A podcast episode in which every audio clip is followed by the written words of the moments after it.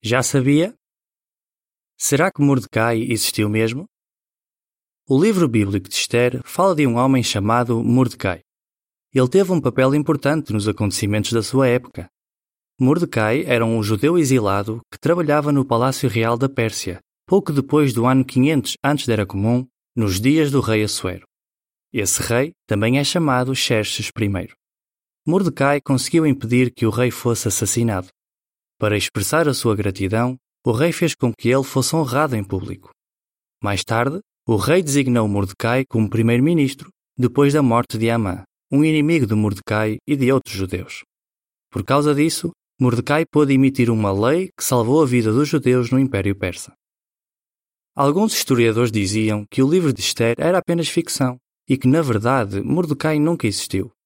Mas, em 1941, alguns arqueólogos encontraram o que podem ser provas que apoiam o relato bíblico sobre Mordecai. O que é que eles encontraram? Investigadores descobriram um texto cuneiforme em persa que menciona um homem chamado Marduka. Ele trabalhava como administrador, talvez como contabilista, na cidade de Suzã.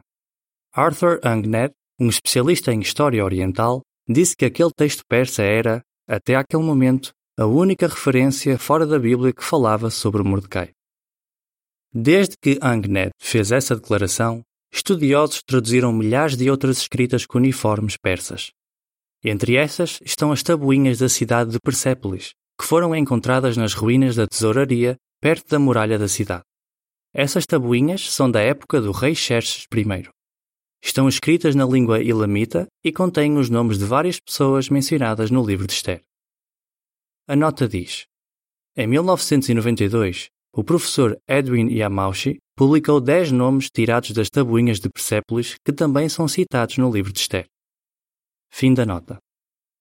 Várias tabuinhas de Persépolis mencionam um homem chamado Marduca, que servia como secretário do rei no palácio de Suzã durante o reinado de Xerxes I.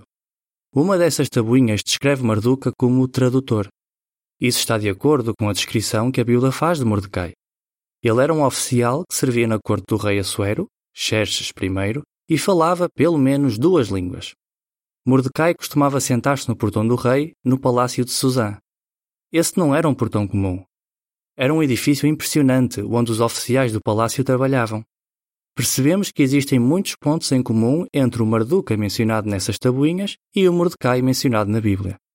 Eles viveram na mesma época, no mesmo lugar e trabalhavam na mesma cidade, servindo como oficiais do governo. Tudo isso indica que Marduca e Mordecai provavelmente eram a mesma pessoa. Fim do artigo.